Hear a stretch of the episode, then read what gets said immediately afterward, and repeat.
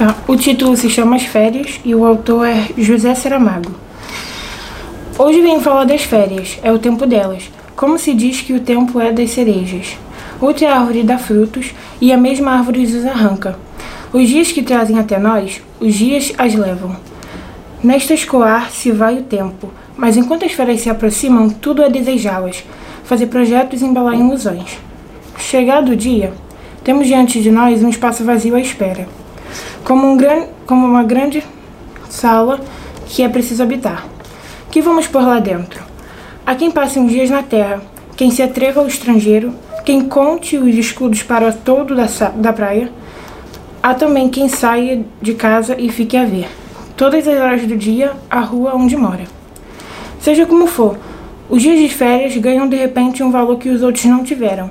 São dias totalmente disponíveis, à mercê da imaginação e das posses de, qual, qual, de cada qual.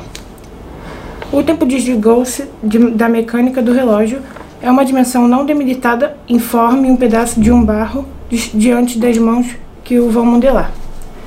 As férias são também uma obra de criação.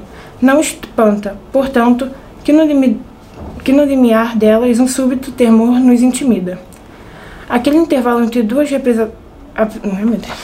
entre duas representações, aquela clareira rodeada de floresta negra por todos os lados, que iremos nos... o que iremos nos fazer do bairro do tempo? Se vamos à terra, dois dias bastam para rever as pessoas conhecidas, os sítios e a família. Se passamos ao estrangeiro, que resultado tiremos de 4 mil quilômetros em oito dias? E vamos à praia? E se vamos em casa? Depois tudo se complicações horários, refeições indigestas, noites mal dormidas, histórias velhas de família, cansaço de viagens e ida como um sonho antigo.